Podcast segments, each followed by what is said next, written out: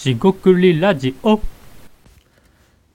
こんにちは、四国ラジオ大橋です。今回も四国ラジオ始めていきたいと思います。今回ですね、まあ、ある図書館のえスポンサー、え雑誌スポンサー企業ということで、雑誌スポンサーってですね、新しい取り組みだと思うんですが、ちょっと見かけたので、それについて話していきたいと思います。今回もどうぞよろしくお願いいたします。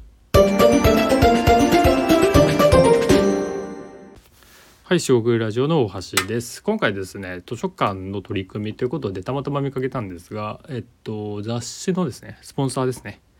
協賛をすることで、えっとまあ宣伝をしつつですね、企業とかこれはフリーランスの人でもいいんですが、宣伝をしていくという取り組みについて、えー見かけたので話していますと。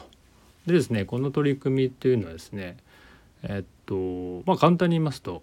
雑誌を年間契約して、えー提供すると。で雑誌自体はいろんな雑誌あるんで別にビジネスだけじゃなくて文化というかねファッション雑誌から、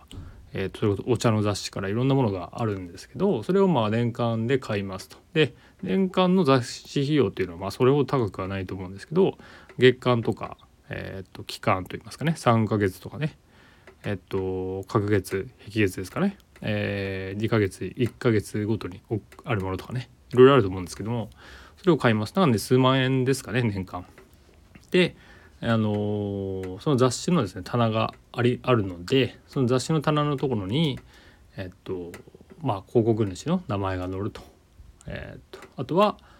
まあ、片面広告っていうことで、えっと裏にですね広告が載る、まあ、要はあの付録、えーとすいませんとファイルを閉じる形で雑誌が、まあ、あるとしてその表に、え少し裏に、まあ、前面というかその最後の部分に、えっと雑誌に貼り付ける形ですかね、えー載る感じかなと思います。でこれ取り組み面白いなと思いましてえっと、まあ、図書館ですね。雑誌コーナーにどれぐらいの人が来るかっていうことはわからないんですが、まあ、入来館者数とかですね。あとスポンサー名がねホームページに載るってことで、まあ、そういう、えー周知で使えるんじゃないかっていう話ですと。でこれ見て、まあ、詳細はですねまだまだえっと、まあ、容量とかですね要項とかっていうのは、まあ、見てないんですがそこまで。これ面白いなと思ったのは一点だけ言うと図書館って本がありますよね。でその本に対する、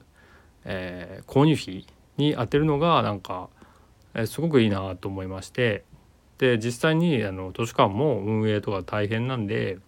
こういうスポンサーですよね広告的なことやらないと、まあ、やっていけないのかなとか